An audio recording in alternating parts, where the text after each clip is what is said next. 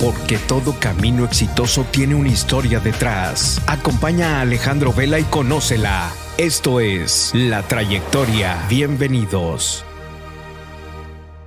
Hola, ¿qué tal? ¿Cómo están? Bienvenidos a un episodio más de La Trayectoria Podcast. El día de hoy tengo a un gran amigo, ya muchos años de conocernos. De hecho, en la universidad siempre iba a checar ahí con la novia y ahí me tocaba, me tocaba verlo. Hernán, el potro, Hernán Prieto, ¿cómo estás, Hernán? Muchas gracias, compadre. Este, gracias por la invitación. Y pues sí, la verdad es que casi siempre se dice, ¿no? Ahí de, de micrófono para allá de que un gran amigo y no sé qué, pero aquí en este caso sí tenemos una, una larga historia ya de desde que éramos chavillos, desde que teníamos pelo, bueno, a mí todavía me salió tarde, pero sí.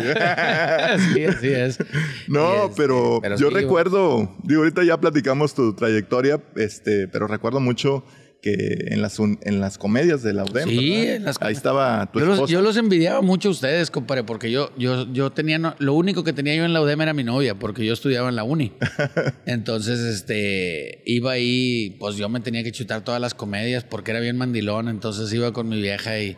Y ella me hacía ir, güey. Yo la verdad hubiera ido un día y ya.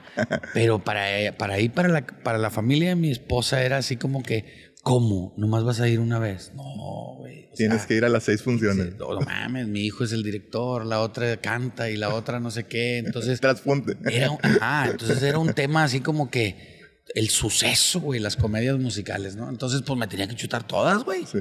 Y este, íbamos. Ay, la verdad me divertía mucho. Eran, eran comedias muy divertidas. Y ahí estabas tú también. Así es. Entonces, este, hacíamos muy buenas amigas ahí con todos los actores y con todo el pedo. Y, y pues nada, me, me divertí un chingo y desde ahí conocí a Alex. Un saludo a, tu esposa, a Viole, y a toda la familia Soto, a Rodolfo, a Vane, a todos. Les mandamos un saludo.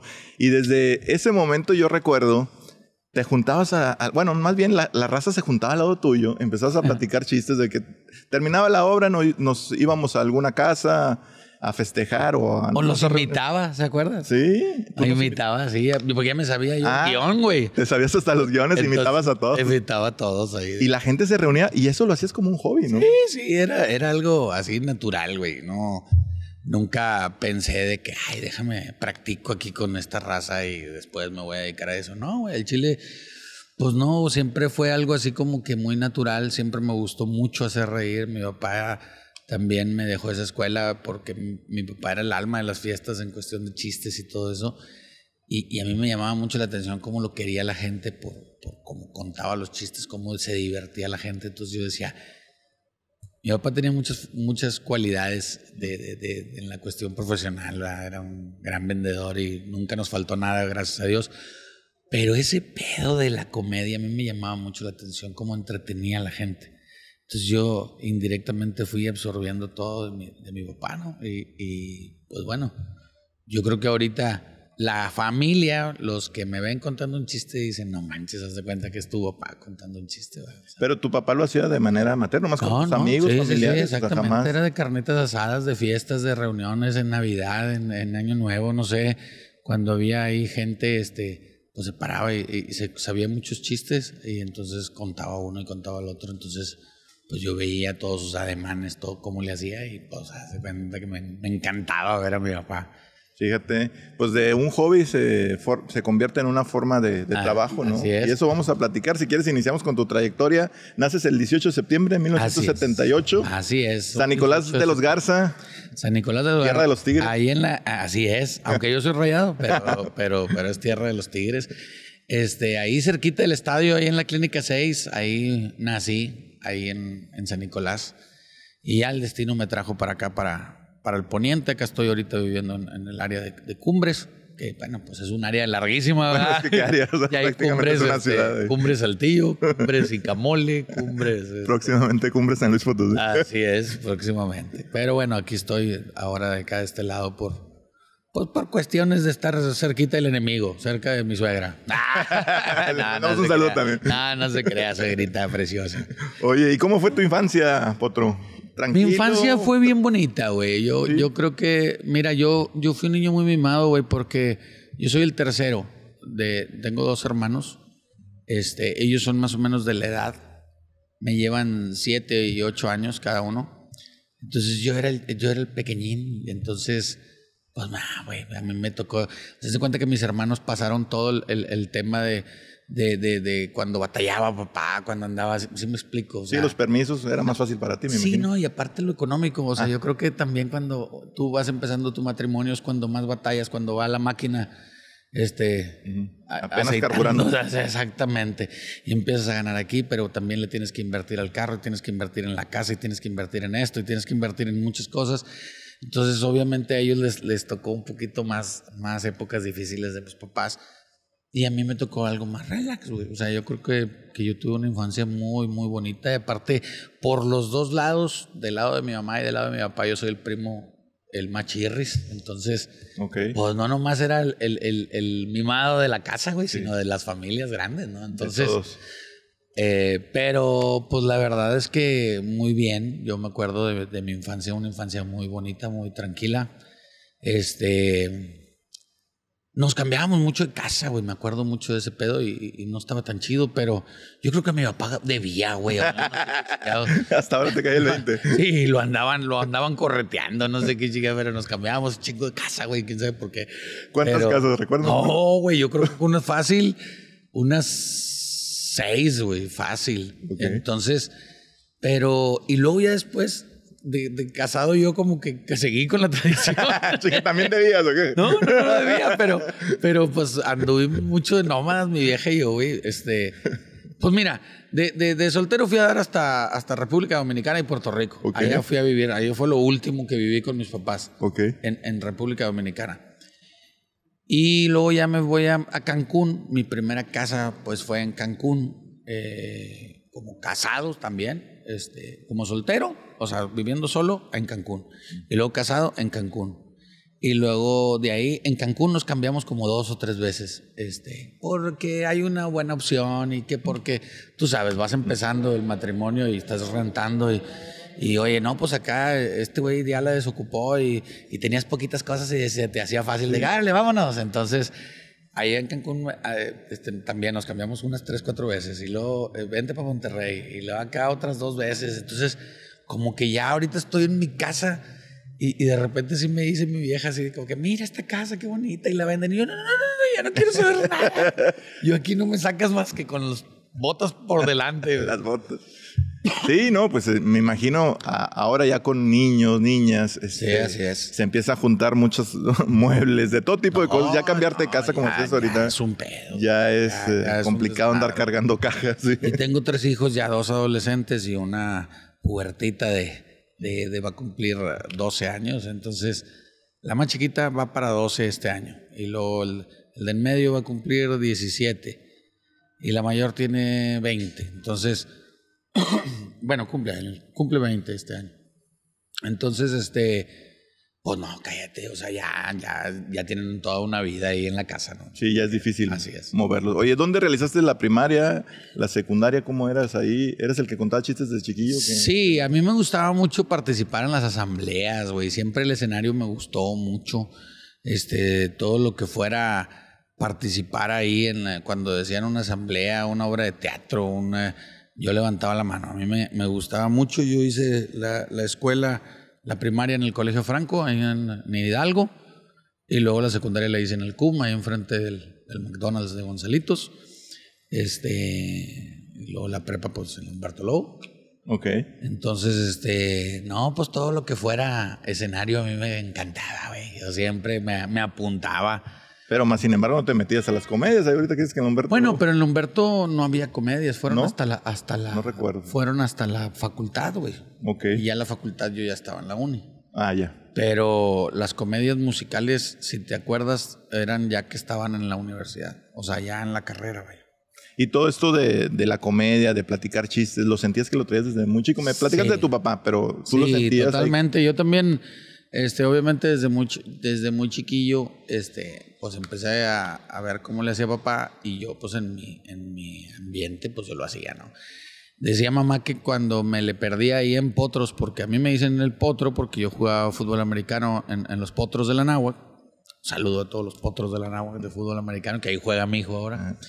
Este, me decía, la raza de la secundaria me decía el potro, porque jugaba en potros. Tenía el pelo larguillo, bueno, tengo el pelo larguillo atrás, entonces parecía caballo, entonces era así como que el potro, así se me quedó, ¿no? Entonces, este. ¿Qué te la madre pinche que, si que si traías lo de ah, desde chico entonces decía mamá que si yo me perdía en, en, en, potros, que de repente ya no me veía, te estoy hablando de a lo mejor cinco, seis años, no sé que dónde está este Y veía un, una bolita de adultos o de chavos o de gente mayor que yo, Y yo estaba en medio imitando cantinflas o contando un chiste y los tenía todos atacados de la risa y que para mí era así como que, con madre, me explico, estoy atacando de la risa a mis coaches o a, los jugadores más grandes que, yo, Entonces, este, siempre, siempre, siempre me gustó también, este, hacía muchas onceras de, de huerco y y pues me encantaba el foco, güey. Me encantaba que. El o sea, no, se, muy raro ese pedo. No, me encantaba el, reflector, güey. El, tema de que, que, me vieran, que se rieran. Ese pedo siempre me llamó la atención desde muy, muy chiquitito. O sea, la, la pena, como le decimos, no venía contigo. No, no, ese pedo no. No, no, no. Me daba más pena pararme a dar clase, güey, de algo que yo no sabía. O sea, sí, sí, sí, que las mitocondrias y las pinches ahí, el, la fotosíntesis y esas, pues ahí sí, güey, ahí se me daba pena. Pero contar un chiste, pardias. Oye, y ahorita que platicabas de los potros, que por cierto Pumas siempre le ganaba a los ah, potros. no, bueno, en aquella época, porque ahorita sí nos peiscan todo lo que sea. Sabía, por eso aventé el comentario. No, ¿qué posición jugaba? Bueno, yo era safety, era esquinero este, en la, jugaba en la, defensiva. Pero, pero sí tienes razón, en nuestra época los Pumas eran, eran cabrones. Hoy por hoy son los avispones, ¿no? bueno, Potros es muy fuerte. Otros avispones, águilas y, halcones. Halcones te iba a decir también. Exactamente.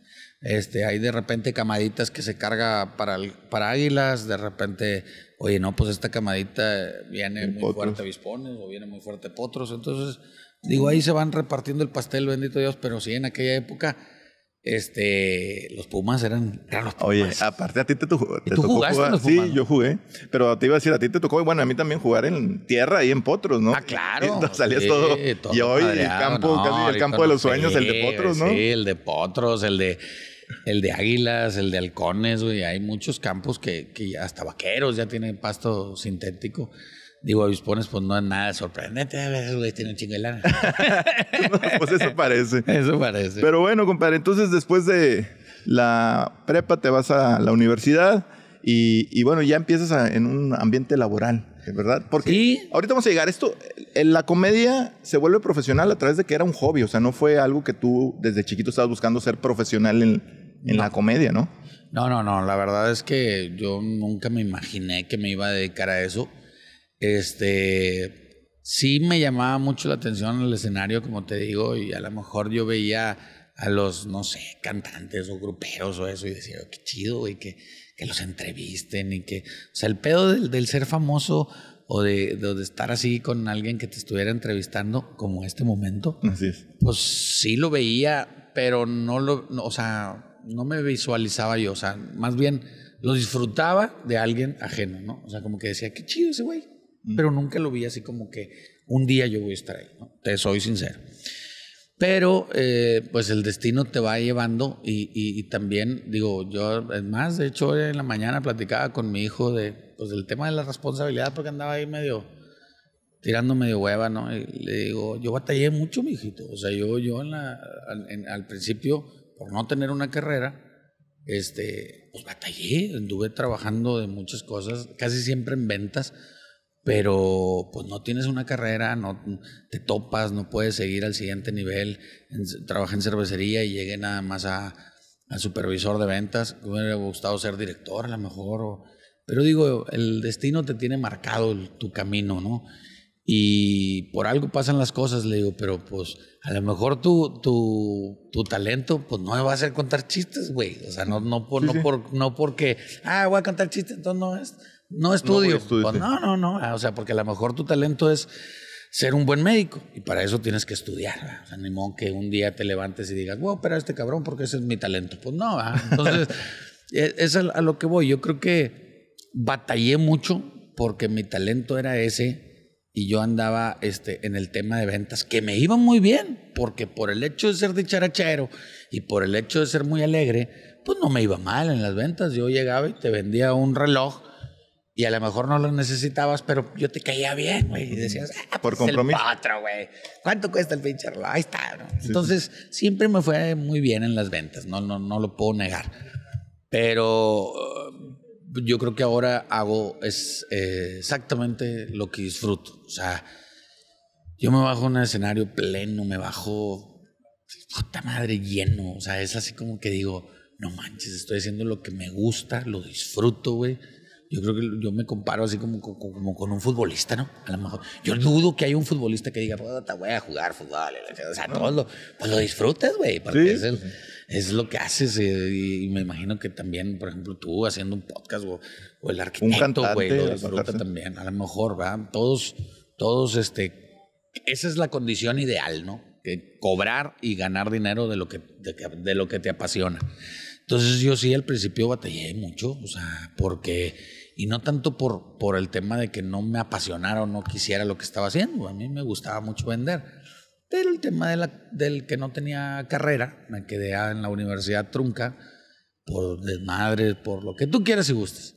Entonces, este, pues sí batallaba, batallaba para, para seguir, llegar al siguiente escalón, ¿no? Entonces, este, pero bendito Dios, bueno, un día este, voy a, a un programa de TV Azteca, se me hace viral un chiste, porque en, en esa época estaba entre que sí me dedico, no me dedico, mi esposa me me impulsaba mucho. Ella creyó desde un principio en mí. Me dijo, tú tienes ese don, güey. Ve sácalo al público, por favor. O sea, que no quede aquí con tus amigos, con la familia.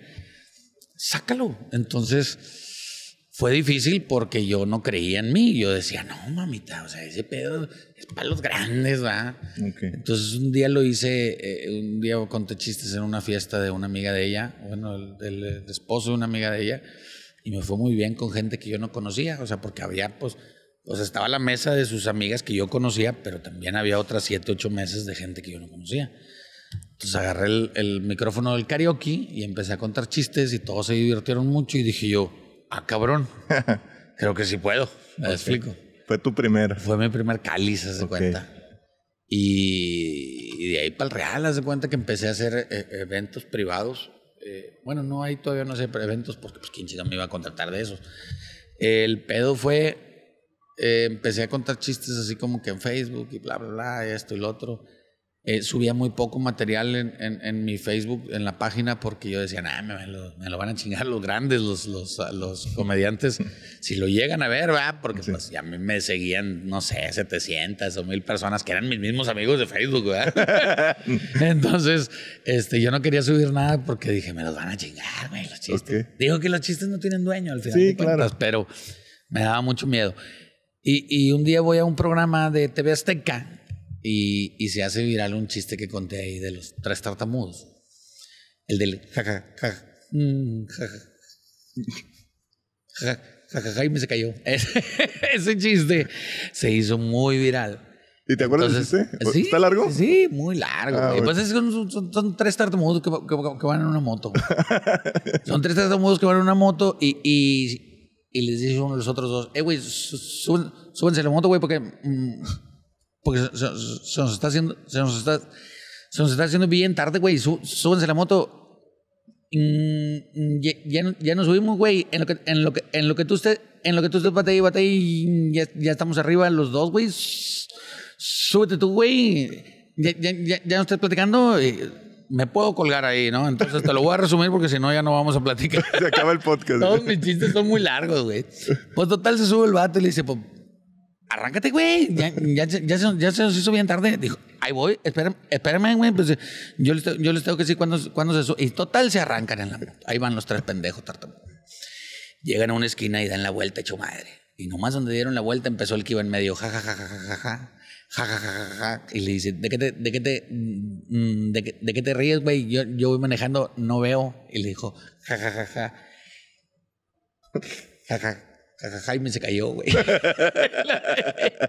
lo habían aventado la chingada. A ver, ese chiste lo conté en un programa de TV Azteca y, bueno, punta madre, güey. Le fue como no tienes idea.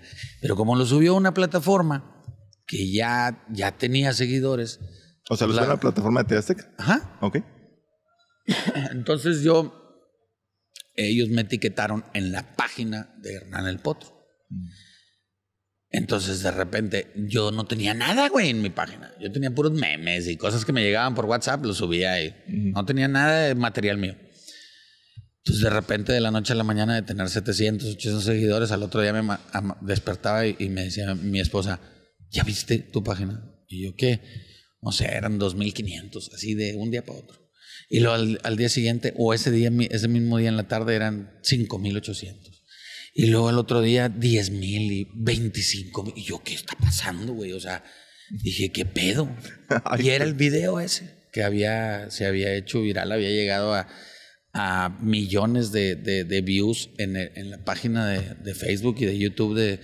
Pero en un día, dos días, ¿no? Entonces fue algo así, pues tú sabes, las redes sociales de repente te ponen en los cuernos de la luna, ¿no? O te empinan también. También, para los dos lados hay. Y el poder del medio de comunicación también. Exactamente, exactamente. Entonces, pues le fue muy bien. Ah, empecé a subir ya más material mío, porque pues ya tenía seguidores, güey. Ahora sí ya tenía.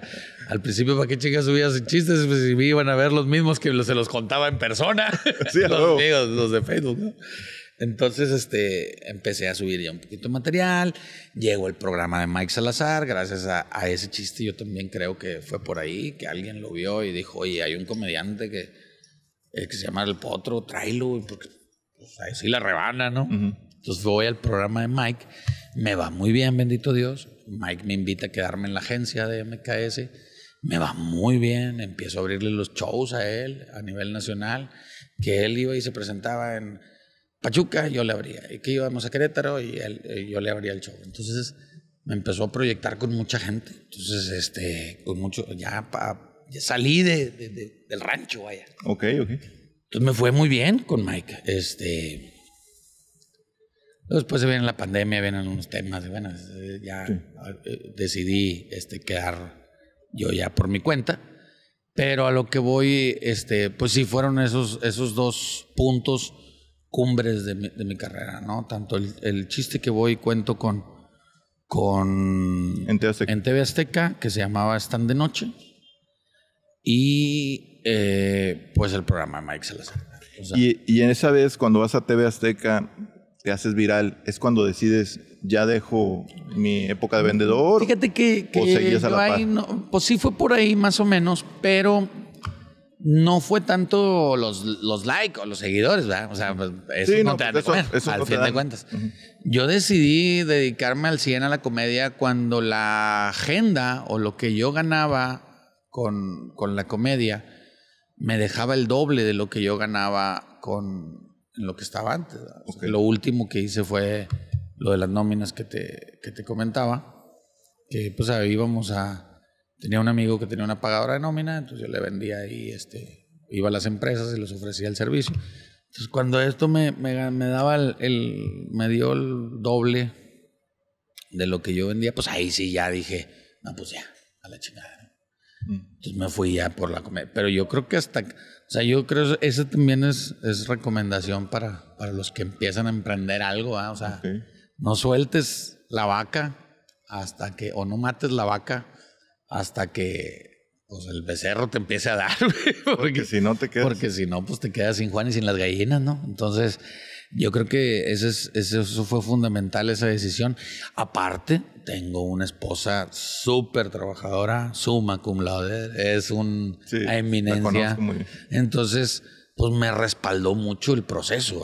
O sea, cuando se atoraba un recibo, un esto, un lo otro, ella saltaba al quite este, ahorita ya se las está cobrando, le dije, porque ya no, ya no saca ni para defensa propia, güey, ya no, ya ni, ni un McDonald's, págale, güey. no me digas pero eso. no, es cierto, pero en aquel entonces, pues, la verdad es que fue, siempre ha sido, pero en aquel entonces fue, fue un pilar muy fuerte. O sea, yo sin una mujer como ella, o más bien sin ella, yo no hubiera hecho absolutamente nada. Sí, el gran apoyo de, de tener alguien detrás de ti que, que te esté impulsando, ¿no? Yo no entendía ese, ese, tema de detrás, de, una, detrás de un gran hombre y una gran mujer, pero ya después de que lo ves y dices, ah, cabrón, qué razón tiene ese dicho. Eh, la verdad es que una, una buena mujer, este, te como todo, te mm. pone en los cuernos de la luna o te también a los dos lados. te dio la confianza que necesitabas, ¿no? Para, para salir. Así es. Eh, porque como tú me lo platicabas ahorita, no tenías esa confianza de, decir, no, yo no puedo, lo más los grandes. Y Así mira, de repente. Sí, sí. Oye, tú, tú no estás en ese proceso, bueno, los comediantes regios generalmente tenían un proceso de, ya sabes, empiezan el chiste, el unicornio y ¿Tú, pasaste por, por ahí o no? Fíjate que yo fui al revés, este, porque normalmente el, comediante primero va y pide la oportunidad en un, eh, en un bar chiquito, un bar así, de, no sé, ahorita hay algunos en el centro que vas y hacen este open mic, que es así como, como un karaoke, pero de comedia. Te subes cinco minutitos y ves la reacción de la gente y luego te vuelves a subir, como el que quiere cantar, ¿no?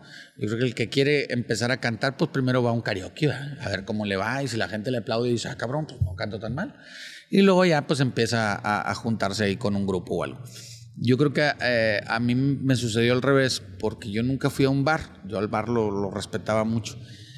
Ah, te digo, esos comediantes primero van a los bares y de ahí les salen trabajo privados, que tú cumples años, que eh, tu producción, alguno de ellos cumple años, y pues ¿qué quieres llevar un comediante, ¿no? Entonces, este, contratas a quién? Al que ves en el bar. O sea, oye, pues yo fui y vi a, no sé, a, Kevin Contreras y me gustó, ahí lo quiero contratar. Ah, pues bueno, ya le investigas y lo contratas pero los, la gente los, lo, no saca de un bar. Y yo no, yo no iba a bares, pero tenía mucho jale de ese tipo, de privado. Por, porque era pura recomendación. Se hace cuenta que tú me invitabas a tu fiesta porque tú me conoces y me veían estos vatos. Mm. Entonces ellos decían, oye, este vato sí la rebana, güey, está chingón. Entonces ellos me llevaban a su fiesta ya con otra raza. A lo mejor estabas tú, pero estaba otra raza diferente a la tuya. Y de ahí sí. Y empecé a ir así, puros, puros privados. Yo llegaba con mi bocina, yo no tenía DJ, yo no tenía nada, güey. Yo tenía mi bocinita, mi micrófono y se chingó. Entonces yo llegaba con gorra, playera, bajaba todo, conectaba. Ahorita viene el, comediante. Y ya salía y me ponía el sombrero, la camiseta. Ya, ahora soy yo otra vez. Pero ahora ya soy el artista. Entonces entraba y pues empezaba a contar chistes, a ser mi desmadre. Me iba muy bien. Este, a veces hasta me pasaba, güey, porque pues no, no tenía las tablas de decir una hora. Ya para cuando agarraba el celular, ay, madre, una hora veinte. Y como no tenía otros shows, a mí me valía madre. O sea, el que, me contrató al principio, te estoy hablando por ahí del. Le dabas dos por uno. Sí, güey, sí. Y luego cobraba bien poquillo. Oh, pendejote. Cuando me enseñaron a cobrar, dije, ah, cabrón, todo eso se puede cobrar. ¿Quién te enseñó, por cierto? No, pues digo, la, vida. O sea, ah, platicando, yo creo que cuando empecé a ir a, los bares. Y veía cuánto, o sea, preguntaba, ¿y tú cuánto cobras? Y entonces yo empecé a ver así como que, ah, chinga, pues sí, este la rebana más que este y por qué cobra este más que el otro. Entonces así como que empecé a cuadrar yo números. Y a prueba y error, compadre. Yo empecé cobrando los, primeros shows a lo mejor mil, mil quinientos pesos. Entonces así al, siguiente, pues yo decía, oye, pues ya estoy agarrando, ya tenía tres, cuatro shows en la semana, ¿no? Entonces ya me hablaban y, ¿cuánto cuesta el, el show? Este, 2500. Dale, había subido a mil de putazo, güey. Pero si se le hace caro, 1500. Sí, sí, sí. Pero si, no, no hay pedo, lo que usted traiga. Y luego me decían, este, ok. Y yo, ah, cabrón. La verdad es que rara vez tuve un, ay, cabrón. O sea, mm, sí, o sea, como que le fui subiendo muy, muy paulatinamente. Y, conforme a, lo que yo iba presentando en redes o la gente, la recomendación que, que hacían de mí, como que el que contrataba decía, lo vale, compa. ¿Sí me explico? Sí, sí, claro. O sea, en aquel entonces a lo mejor cobraba dos mil, tres mil pesos y luego lo subía a cuatro. Y, pero le habían hablado tan bien de mi trabajo que decía, va, ¿me explico? Okay, sí. Entonces, yo creo que eso, eso me sirvió mucho y eso también es recomendación para la gente que se dedica a la comedia o que va empezando, pues que no le suban así a lo pendejo, ¿no? O sea, que siempre vean cómo va su, su tabulador de sus likes, pero sus likes en, en frente, en los shows, los aplausos, las risas. Porque, pues, likes en, una, red social. En una red social, pues yo creo que hasta creo que hasta los puedes comprar, güey. Entonces, pues no tiene mucho, mucho mérito. El pedo es en, en el show. Cuántos aplausos, cuántas risas sacaste. Y ahí sí le puedes ir aumentando un pesito, ¿no? A cada quien. Pero digo, es un tema sí, claro. puta, güey. Nos podríamos alargar aquí porque hay gente muy talentosa que sigue con un tabulador bajo porque prefiere tener la agenda llena de, de, muchos shows. Y hay gente que dice, no, yo prefiero dar uno, dos, ya más tranquis y bien cobrados. Entonces, eso es, el gusto se rompe en géneros y cada quien trabaja como quiere, ¿no? Entonces, este, pero pues ahí así fue, así fue como, como empecé a hacer, este, pues comedia y, luego ya después empecé a ir a los bares. Ya me animé. Como que dije, ah, no, pues me hace que sí puedo. Y fui por primera vez a, un bar ahí en San Nicolás que se llama La Comedia Show Live. Fui sin DJ y me querían, me habían dicho no, que llevara DJ, pero yo no usaba DJ. Entonces voy y me dice el vato, este, no, pues sin DJ no te puedo subir. Y yo, ah, chinga, ¿por qué no? Yo vengo desde bien lejos. Ahora me subes. Ahora me subes. Y, era gratis, ¿eh? era prueba. Y luego me dice, no, es que sin DJ no se puede, y que mire el remate, y si la gente no se ríe, se va a hacer un silencio muy feo. Si se ríen, hombre, tú déjame, dame chance. Si no se ríen, dame, dame media hora. Si no se ríen, me bajo a la chingada y ya. Me dijo, ándale. ¿Y la presentación? Y yo, no tengo. ¿Cuál presentación? Me dice, pues la tienes que presentar, es un escenario, la, pa, algo. Y yo, ah, pues yo me presento. Entonces agarré el micrófono y atrás del escenario empiezo yo. Muy buenas noches, damas y caballeros. Bienvenidos a su restaurante bar, la Comedia Show Live. Esta noche tenemos, así es de cuenta, y me presenté con ustedes, Hernán, el potro, y era yo, y eso estaba hablando. Entonces me subo y, y, y este, el dueño del bar se me queda viendo y digo, ¿qué pedo este vato? Pues era hambre lo que yo tenía. yo tenía que hacerlo de una forma u otra. Entonces me subo, empieza la risa, empieza todo el circo torreo con madre, el bar estaba cagado de risa. Entonces tiene, casi todos los bares tienen un reloj para que, para que tú veas pues que no te pases de los tiempos, porque pues si tú estás contratado de 9 a 10 y te pasas, pues hay otro, entonces le partes la madre a todo el programa. Entonces casi todos los bares tienen un relojito. Entonces yo veo el reloj a la media hora, volteo así como que pues ya me voy a bajar, ¿va? Y me hacía el vato de, el, dueño. Luis Quiroz, me decía, dale, güey, dale, dale, está con madre. Entonces me quedé la hora. Ok. Y me fue muy bien. Entonces me dijo, sí, te quedas, güey, te, voy a, este, ya te voy a pagar. No más que, este, pues tienes que traer un DJ. Y fue cuando contraté un DJ y empezamos a, pues, a que viera el show, que podía, donde podía meter música. Le fui dando forma. Entonces fue un, fue un proceso bien, bien bonito, güey. O sea, desde que andaba yo cargando bocinas hasta ahorita que pues ya tienes este, pues un manager, ya tienes tu, tu, este, tu, DJ, equipo tu equipo de audio este, bien, una, una bocinita ahí. No quiero decir marcas, ¿verdad? Pero hay unas que, que para eso, sí, ¿sabes cuáles? Que hay una cadena por todo Monterrey. te, las, te las este, encuentras como, como oxos. Entonces digo, fue, fue un proceso bien bonito, lo he disfrutado mucho. Y eso hace que, y, sabemos que también pues, no fue fácil. O sea, hubo momentos bien difíciles. Okay. Momentos que yo regresaba del evento, te lo juro, compadre, aquí lo digo, me regresaba llorando en el camino como una Magdalena. Y decía, este pedo no es lo mío, güey. Yo no, a mí no me gusta que no me pongan atención. A mí no me gusta. O sea, si a mí me, me, me encabrona que no me pongas atención, hasta en una plática, güey. O sea, es algo que yo no tolero. Imagínate estar en un escenario que no te pongan atención. Y lo peor del caso es que después ellos dicen, nada, ni estuvo tan bueno el chavo. Pues no, cabrón, pues si no me viste, güey. Así es, así es. Era muy frustrante porque yo, yo sabía lo que tenía para ofrecerles, yo sabía que podía sacarles una carcajada, pero si no te ponían atención iba a estar en chino. Entonces yo decía, ¿cómo, les, cómo puedo hacer que me, que me pongan atención? Y la verdad es que te empiezan a poner atención hasta que empiezas a ser un poquito famoso. Esa es una, eso es una realidad. El, el, el, cuando tú vas empezando, la gente no te conoce y estás en una cerveza y llega el comediante y te asomas platicando con un amigo, ¿quién es?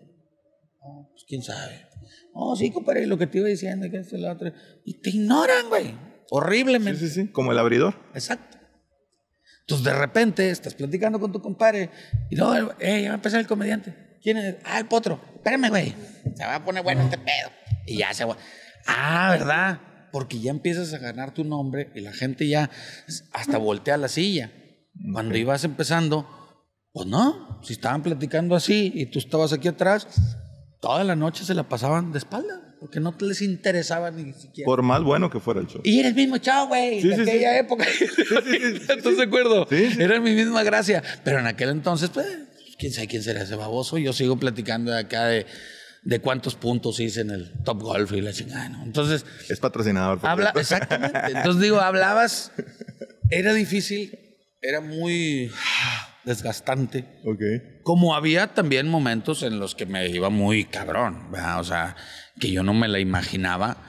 Y, y puta, salía en hombros, güey, de una casa a lo mejor de ocho personas que tú me contratabas por una fiesta y yo iba con ocho personas y me iba con madre y se atacaban de la risa y qué bruto, qué bueno eres y una tarjetita y esto y el teléfono. Entonces yo llegaba a mi casa y me decía, Violeta, ¿cómo te fue? Y yo, no manches, fregón. Me va a salir un chorro, jale ahí porque los ocho que estaban a los ocho les gustó un chingo.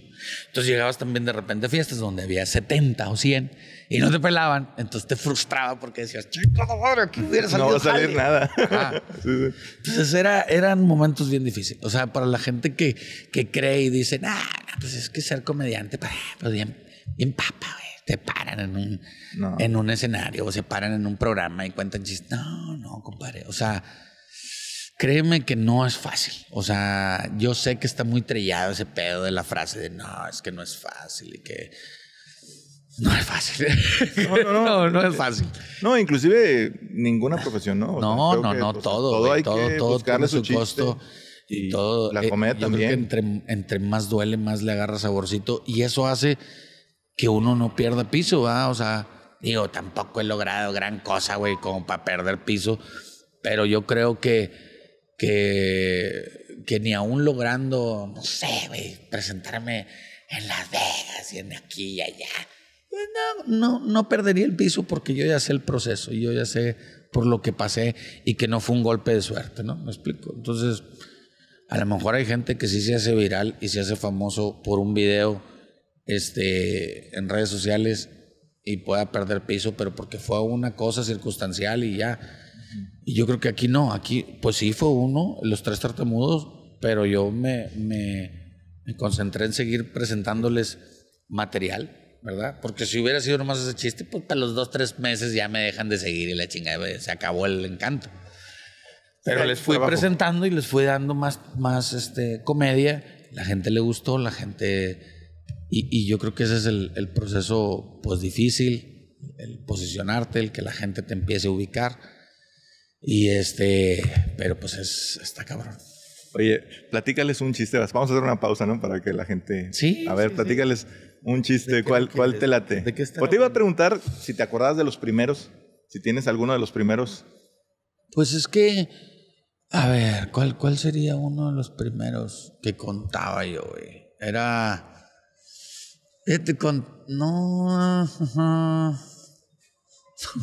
no me acuerdo. Es que la verdad es que hay unos, hay unos que, que, que, sigo repitiendo. O sea, pues, la gordita fin. a mí me gusta mucho el chiste largo.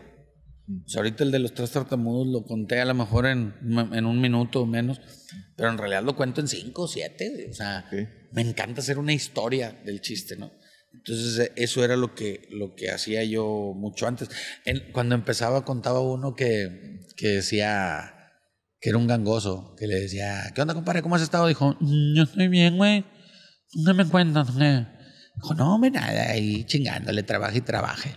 Dijo, ¿y tú, güey, qué estás haciendo? ¿Qué? Dijo, no, me ando bien contento, güey, porque ya empecé a trabajar, güey. Dijo, ay, chingue, ¿dónde estás trabajando? Estoy trabajando en Tenmec. ¿Dónde? Tenmec, en teléfono de México.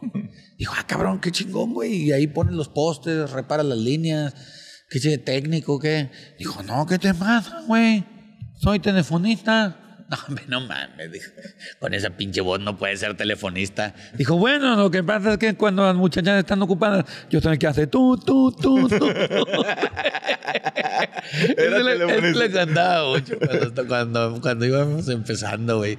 A mí, perdón, siempre me, me gustaron mucho y me iba muy bien, me va muy bien con los chistes de gangosos y de tartamudos. Y eso, eso, haz de cuenta que es una etiqueta mía de, digo, me ha ido muy bien con otro de una gordita y otro del sacado de onda y me ha ido con el, o sea, ha habido muchos los del béisbol. Platícame uno de béisbol. De béisbol, este, había uno de, pues el del pitcher cansado, ese me gusta mucho. que era un cabrón que llegó a Grandes Ligas y, y este, era su primer juego. El vato pichando, güey, pa, mexicano, obviamente. Hombre, los traía todos dominados, casi pinche juego perfecto, güey. No, no, El cero bien pintadito, una base por bola que se le había ido, pero bien dominado el pedo. No era juego perfecto, porque ya sería mucho presumir. El caso es que los traía dominados. Cero, cero carreras, cero hits, cero nada. Y este, pero ya para la novena entrada, faltando un out, güey, ya no aguantaba el brazo. Y le empezó a doler y le hablaba al manager, eh, cambio. Dijo, no, no, síguele, síguele ya no puedo. Dijo, no, sí, le falta un out, puto. Le decía el man, no, güey, ya no puedo. Y voltea al catcher y le hace, síguele. Ven, güey, ven. Y va al catcher y le dice, ¿qué pasó? Dijo, compadre, ya no aguanto, pinche brazo. No seas hot, güey, falta un out. Pues sí, pero ya no puedo ni aventarla. Dijo, ¿y luego? Dijo, mira, voy a hacer como que te la aviento. Y tú haces como que la agarras. Y él, como traigo un pinche churro con madre, o sea, suena, tú la haces así, ¡pa! Y el árbitro va a marcar, extrae, bola, lo que sea. Oye, el árbitro. El ampallito. El ampallito. Dijo, eh, güey, pues son las grandes ligas, aquí no va a estar tan fácil. Tú dale, vete para allá. Hoy se fue el catcher, güey, y este vato agarraba y, y escondía la bola acá, güey, no la aventaba.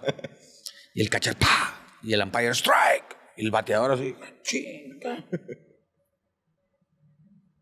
Y el otro hacía como que se la regresaba, el otro como que la agarraba, se volvía a poner y, la escondía aquí atrás. Y el otro, ¡pa! ¡Strike! ¡Ay, el bateador así, su pinche, Y se la regresaba y el otro la agarraba. Y, se la quedaba aquí. Y el otro, ¡pa! ¡Strike! ¡pa! ¿Dónde el, ¡Es out! ¡Se acabó el juego! Y ¡pa! ¡Puta madre! Hombre, el pitcher, güey, lo sacaron en hombros y la chingada. Y el, y el bateador se quedó así como que, ¿qué pedo? Güey, pues se va detrás del umpire, güey. ¡Eh, umpire! Come here. No, no, cuento en inglés porque muchos no saben inglés, ¿verdad? se fue detrás del umpire y este güey en los hombros volteaba y dijo, ay, va a haber pedo aquí.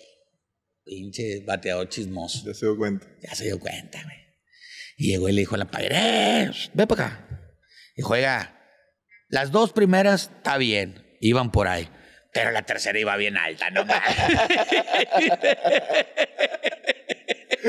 no había visto ni madre, con tal de serle de pedo.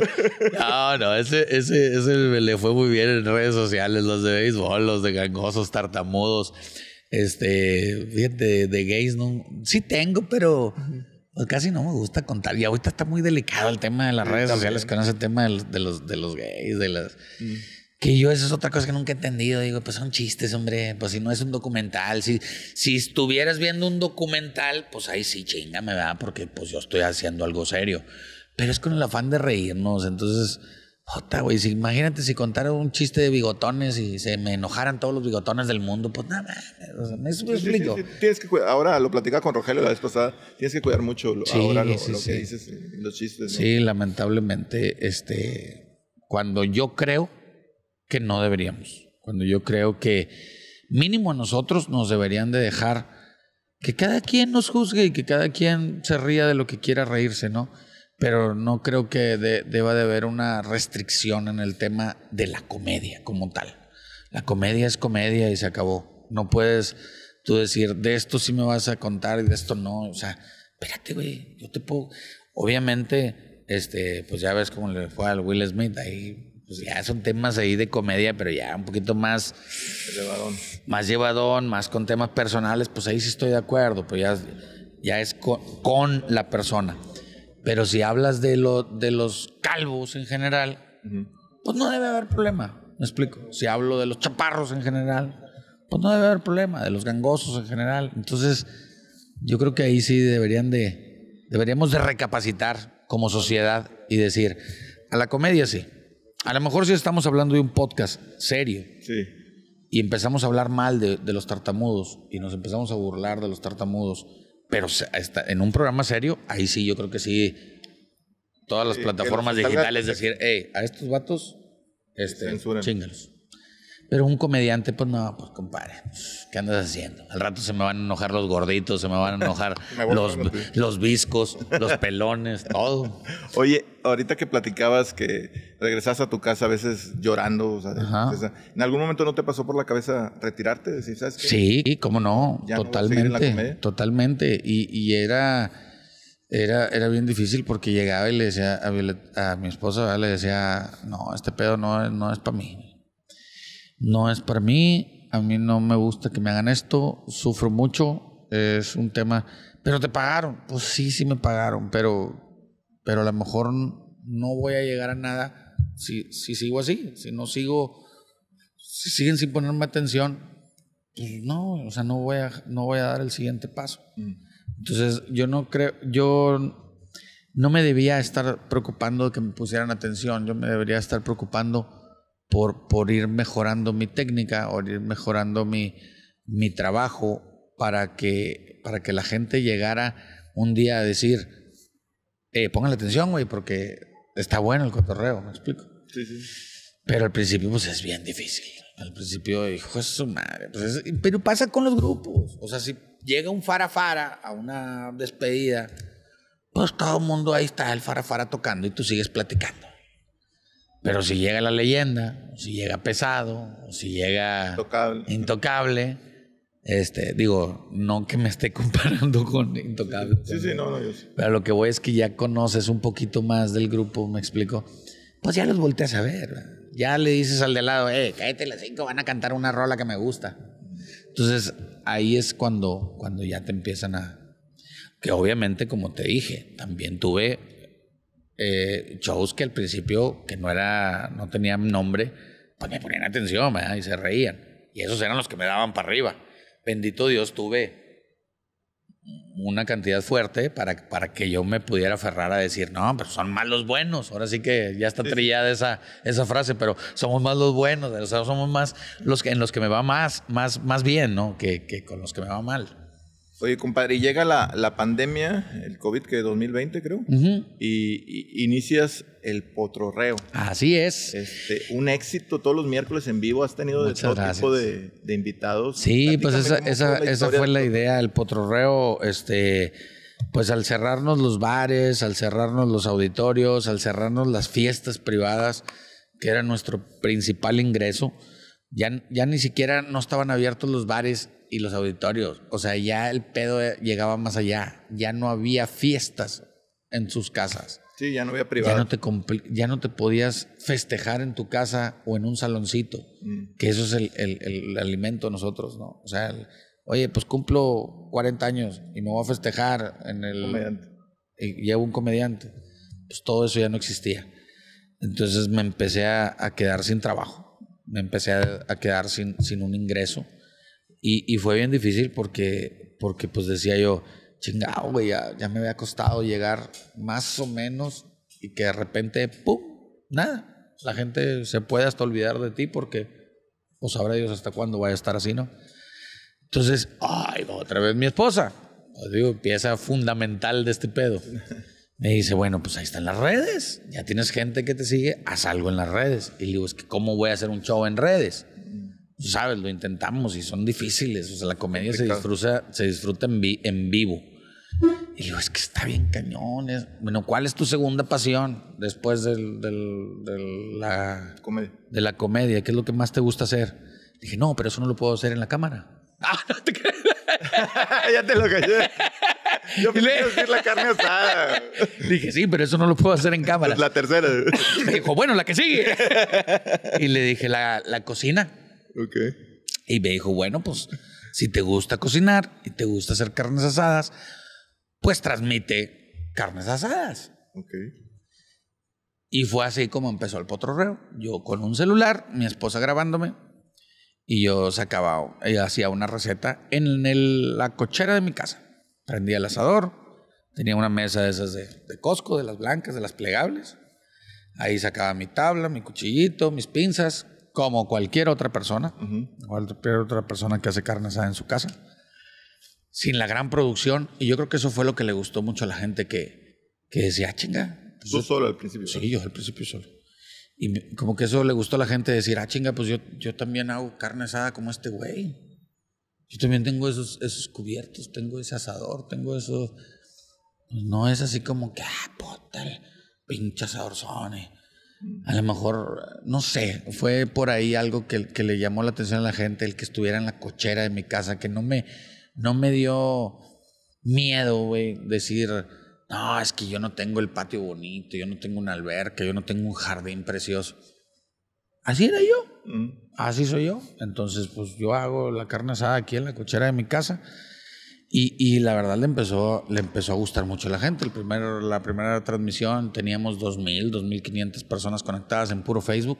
Y dije yo, ah, cabrón. Entonces ahí fue donde yo me comprometí a llevar un, a llevar un invitado. Okay. El segundo programa se me olvidó. ¿Se te olvidó el invitado? Se me olvidó el invitado. Y mi vieja, como tenía sus cosas, el, el, miércoles siguiente me dice, ¿y el invitado quién vas a traer? Y yo, no, era puro pedo. No, ¿cuál puro pedo? Tú dijiste que ibas a traer un invitado. Ah, qué bueno. Y yo, este, no, pero ya es miércoles. Me dijo, pues ¿y qué? Pues invita a alguien. Y yo, no, no, no, no, es que no, estaba jugando, no, no, estabas jugando madres. El, dijiste que los miércoles te ibas a conectar y tienes que traer un invitado. Y yo, no, pues voy a decir que el otro miércoles, ah, bueno, pues ¿qué? pero te tienes que conectar. O sea, mi vieja es un soldado para ese pedo, ¿no? Por eso te digo que si, si yo no, sin ella, ya a lo mejor me hubiera ido potrorreo, güey, porque soy un desmadre, hubiera dicho, eh, después me conecto. Entonces me conecto el miércoles y pongo mi cara de pendejo así de, pues no traje invitado, yo les dije, pero pues vamos a hacer una carnita asada, así, asada, y otra vez 2.500, 2.800 gentes, y dije, oye, entonces ya la siguiente ya he invitado. y de ahí Mike Salazar. Ah, Mike. Mike fue el que inauguró el, el programa. Y este, y de ahí para el Real, pues que los rojos y que pues la gente que teníamos que, que conocía yo por el programa de Mike, ¿verdad? Eran los, los pues yo no, antes de la de, de, la, de dedicarme a esto, pues no conocía famosos, güey. Ok. Entonces, pues de dónde agarré famosos, pues del programa de Mike Salazar, que conocía a los rojos, que conocía a Chulo, que conocía al Tito, que conocía a Rogelio Ramos, que conocía a este. Entonces, ahí empecé, esos fueron mi base pero era una base bien fuerte para poderle decir a los demás y poderle decir después a Beto Zapata, oye, pues ya estuvo Mike Salazar, güey, ya estuvo este, ¿quieres ir al programa? Ah, cabrón, sí, hombre, sí. Entonces, y luego al siguiente ya le decía, pues tú, Beto Zapata, tú sabes y... Ah, cabrón. Entonces eso me abrió, me abrió las puertas a, tener buenos invitados, porque pues los, los que están haciendo podcast, los que están haciendo contenido en redes, saben que es difícil llegar a un invitado de eso. Obviamente yo, quisiera tener a, a, Luis Miguel, pero pues todavía no llego a Luis Miguel, ¿verdad? O, o tener a Shakira, por ejemplo, tarea con madre. Pero pues todavía no llego. ¿verdad? Pero vas a llegar. Algún día. No, Piqué. Tener, a lo mejor. No, no Shakira, no, pero Piqué. Me dan el puro Piqué. no, pero a lo que voy es, este, Tatiana, pues la vez que estuvo Tatiana en mi, don yo no lo podía creer, don Pepe Mais, o sea, era así como que, wow, o sea, la verdad bien agradecido con el Potorreo porque, y con la gente que ha, ha estado ahí, le ha gustado mucho el concepto. Y yo siempre dije desde el principio, va a haber de todo. Aquí no va a haber este puro comediante y puro grupo y no, no, no. O sea, aquí va a poder venir cualquier persona porque el chiste es que conozcan de todo, ¿no? Entonces... Ya estuvo Toño Nelly también. Toño Nelly, exactamente, Pello Maldonado, este, muchos, muchos que, que, han, que no se dedican estrictamente a la comedia. En Nayo Escobar, güey, estuvo también. Este, que no se dedican a la comedia ni a la, a la música y han estado en el Potorreo. Y programazos, programazos. Sí, me consta. Y a pesar de yo no ser conductor, este, porque fue o sigo siendo criticado. La gente es cabrona y en redes sociales me escriben, y, cállate, patrón, no la dejas hablar. Y pues, la neta, güey, o sea, es una carne asada. así como estoy yo ahí con las cámaras, así soy. Ok. O sea, no es como que, ah, sí, al aire. Ok, ¿qué aprendí yo en la escuela de conducción? No, no sé conducir. Yo sé, o, más o menos me gusta contar chistes, pero, pero la, la conducción no, no, se me da, güey. Ni, la, ni siquiera la, la cocina. O sea, la cocina veo un video de YouTube y lo trato de hacer. Me gusta, pero no soy chef. Y ha habido gente que me escribe, pon la receta. Tan pendejos, no les pongo ni madre, porque yo no soy chef, no voy a cagarla. Y después que digan, tú pusiste esa receta por escrito. No, no, mi madre. Yo prefiero cagarla en mi casa y que el invitado diga, esa madre, te pasaste de sal, te pasaste de esto, pero ahí queda andar regando el tepache en redes sociales, ¿estás de acuerdo? Sí, sí. Entonces, pues no, la gente sabe que no soy conductor, que no soy chef. Pero fíjate, Hernán, que hoy la gente premia mucho la naturalidad. Sí, claro. o sea, no eres conductor, ¿no? Pero el ser natural, el, el cómo te compartes, ser como eres en la vida real que lo estás platicando. Así es. Que creo que la gente hoy le da like. Te iba a preguntar, ¿iniciaste 22500 hoy? O sea, después de dos años. pues como un ser humano. Como 250 mil. No, 20. Ah, ah perdón, yo hasta las matemáticas no 20, 20, 20. ¿20 mil? Sí. 20 mil. O sea, imagínate. Gente, le estás llegando todos los miércoles a 20 mil personas. Es impresionante, ¿no? sí, sí, sí. Bueno, esos han sido a lo mejor el tops de, el top de, de, algunos programas. Ok, sí, sí. ¿Sí me explico? Yo creo que la media es de como de 5. Bueno. 5 o 6 mil. Es una media. No.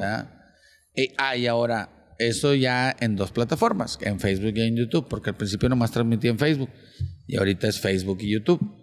Entonces, este, ha habido programas en donde tengo 2000, igual que cuando empecé. Sí, sí. Y ha habido otros programas que llego a 20, 20 y tantos mil. Y, entonces, eso es en el en vivo. ¿ah? La transmisión, ya la que la, la, repetición, o sea, lo que se queda en el programa, pues ha llegado pues, a muchísima gente. 300 mil views y cosas así. Pero sí, este, pues obviamente sabemos que hay programas que tienen más demanda que otros, por el, por el por el personaje que va. Sí, totalmente. Pero no, no, te angustia eso. Yo te lo no. porque, por ejemplo, también de repente veo mucha gente que se dedica a YouTube o en los mismos podcasts. Hijo, esta, semana fueron dos mil y. No. la verdad tiene que fluir las cosas normal. O sea, digo, yo esto lo hago por, por un hobby. Eh, tú lo haces por un hobby, pero te da, es tu forma de vida, ¿no? Sí, claro. Pero no te puedes estresar porque yo veo que las nuevas generaciones, sobre todo los chavitos, se estresan mucho porque no llegan a las cantidades que quisieran llegar, ¿no? Al principio. Sí, no, es, es, es un tema bien, bien difícil porque, pues, sí, si digo, si quisieras así nada más buscar un número, pues, pues cómpratelo. hay gente que te compra views. Sí. Métele 500 mil pesos por programa y vas a tener ahí puras mentiras si quieres. Vas a tener 10 mil, 15 mil views. Pues tú sabes que a lo mejor vas a tener nomás 500 o 1000. Pero los otros son de puras mentiras. Pues llénate de ego tú comprándolo. ¿eh? Llénate de ego. no pasa nada. Pero sí, yo creo que lo, lo más real es decir que tengo que hacer, que tengo que mejorar para que ese número crezca. ¿Me explico? Entonces, ese sí es lo importante, pero, pero tanto preocuparse por un número, pues no, la verdad. Eh, yo veo, yo rara vez, sí pregunto a veces, pero ha habido otros programas o, no sé, los, los, últimos dos a lo mejor, ni siquiera he preguntado a la producción acabando de que, eh, ¿cuántos se conectaron? O sea, ya lo disfruté, ya me gustó, güey, ya lo lo va, le va a gustar a la gente. ¿Me explico? Como también hay programas que te tensas, está más difícil, el invitado no platica tan fácil. Y, y tú dices, chinga, si yo no me la pasé bien, güey, la gente tampoco. O sea, eso es, eso es obvio. Sí, ¿Me explico? Sí, sí. Entonces, sí ha habido programas así también, o sea, que se vuelven un cuanto tanto difícil. tediosos, ¿no? Sí. Oye, ya para terminar, porque ya me están marcando, mira, aquí tenemos un reloj. Hijo, la, chingada, como los, como los de bares de comedia. Ahí está. Este, ¿qué viene? ¿Qué, qué es el futuro? Ah, ¿Ya se abrieron todos los recintos? Ya, yo ¿Viene una gira o qué? Yo no quisiera este, adelantarme a un hecho que está a punto de, detonar. Eh, pero como no soy supersticioso y no digo, ay, se me va a salar Estamos en proceso de la visa de trabajo para Estados Unidos, entonces vamos a empezar una gira de trabajo allá, si Dios quiere, por ahí de junio, si todos los tiempos deben de estar por ahí. Eh, si todo va bien, vaya, y no la autorizan, que no debe haber ningún problema porque nunca he hecho ni un desmadre allá. Entonces, tengo mi trabajo aquí, tengo todo. Ve y unos chistes. Así es. Entonces, vamos a ir, yo creo que a mediados de año ya debemos de andar haciendo una girita por allá, por Estados Unidos, y pues bien contento porque pues algo, es algo que, la verdad, la verdad, pues nunca me imaginé. O sea, y ni siquiera ya estando o empezando con la comedia. O sea, ya cuando ibas a, los bares, que, que, a la comedia, y que al Guasanga, y que al, Casa Oscar Burgos, este, pues soñabas con, con, los auditorios, con, con el pabellón M o con el Río 70 de jodido, a empezar así como que es un día. Pero pensar en Estados Unidos, digo así, ni de pedo. Y mira, ahorita ya, bendito Dios, estamos a punto de andar por tierras allá americanas. Pues ojalá, compadre, la mejor de la suerte en Estados Unidos para México, me imagino que también en algún momento sí, no, claro. presentaciones, digo, privados. Ahorita, como una gira como tal no hay. Si la gente contrata, pues es un bar, es un bar, un auditorio, hay algún empresario que nos esté viendo y dice, yo me quiero aventar el pedo con el potro de llevarlo al auditorio fulano de tal o al o al bar fulano de tal, pues éntrenle y nos ponemos de acuerdo. Y como una gira como tal no hay, pero hay un show de más de hora y media de risas. En los bares las hacemos de una, pero cuando es auditorio, cuando ya van contratados así para afuera, nos extendemos un poquito más, como cuando empezamos, que no me, que no me valía, que me valía madre la hora. Oye, tus redes sociales para que la gente. Hernán el Potro no, no, no, no tiene mucha ciencia. Así, Hernán con H y luego el Potro se chingó en todo. En Facebook, en YouTube, en Instagram, en Twitter. No, Twitter ni tengo. En TikTok también. Sí, sí, sí. Este, al principio les, ah, como que no me, no me gustaba mucho. Era muy rápido. Y yo cuento chistes bien larguísimos. Entonces no, no, tenía que hacer las cosas muy rápido. Y dicen, ah, pinche TikTok. Y este, pero bueno, este, ahorita ya estamos ahí y ya, ya te hacen ¿no? el chiste un poquito más, ya te dejan a subir un poquito más. Sí, sí, sí. Entonces ya, ya andamos también ahí en TikTok. Que por cierto me acordé de un chiste. A ver, para cerrar, te de, Del TikTok ahorita. Ah. Fíjate que una vez mi esposa, me, eh, este, yo estábamos ahí en la, por a, punto de empezar la intimidad y le dije yo a mi vieja, ¿qué te parece si nos grabamos? Vamos a poner el celular Nomás no, no voy a transmitir en vivo. O sea, le digo, no, es, es la, la cámara de, es para mí, nomás. Voy a grabar un video y hacemos una, una peliculita porno. Y me dijo, mm, pues para lo que duras va a ser un TikTok. ¿Qué fue? ¿Siete segundos? Compadre, pues muchas gracias por. No, muchas gracias, carnal. hombre, este, Un deleite tenerte aquí y ojalá vengan muchos éxitos. Es un gustazo este, estar con buenos amigos, con gente que conoce uno desde hace muchos años. Se puso buena la platiquita, se me fue bien rápido, que yo pensé que, mm. Que todavía nos faltaba más de, media No, yo le puedo dar, pero mira aquí. ah, no te creas. No, que estos cobran por hora, güey. y se ven caros de madre. Ese es el pedo. Sí lo son, ¿eh? Oye, pues a toda la gente que nos sigue en las redes sociales, en TikTok, en Spotify, Apple Music. Estamos en todos, en YouTube, que nos sigan. Necesitamos tener más, ¿cómo se llama? Horas de reproducción. Exactamente, sí, como chingón. Las famosas horas de reproducción. Y bueno, que nos sigan en el próximo episodio de La Trayectoria Podcast. Nos vemos pronto.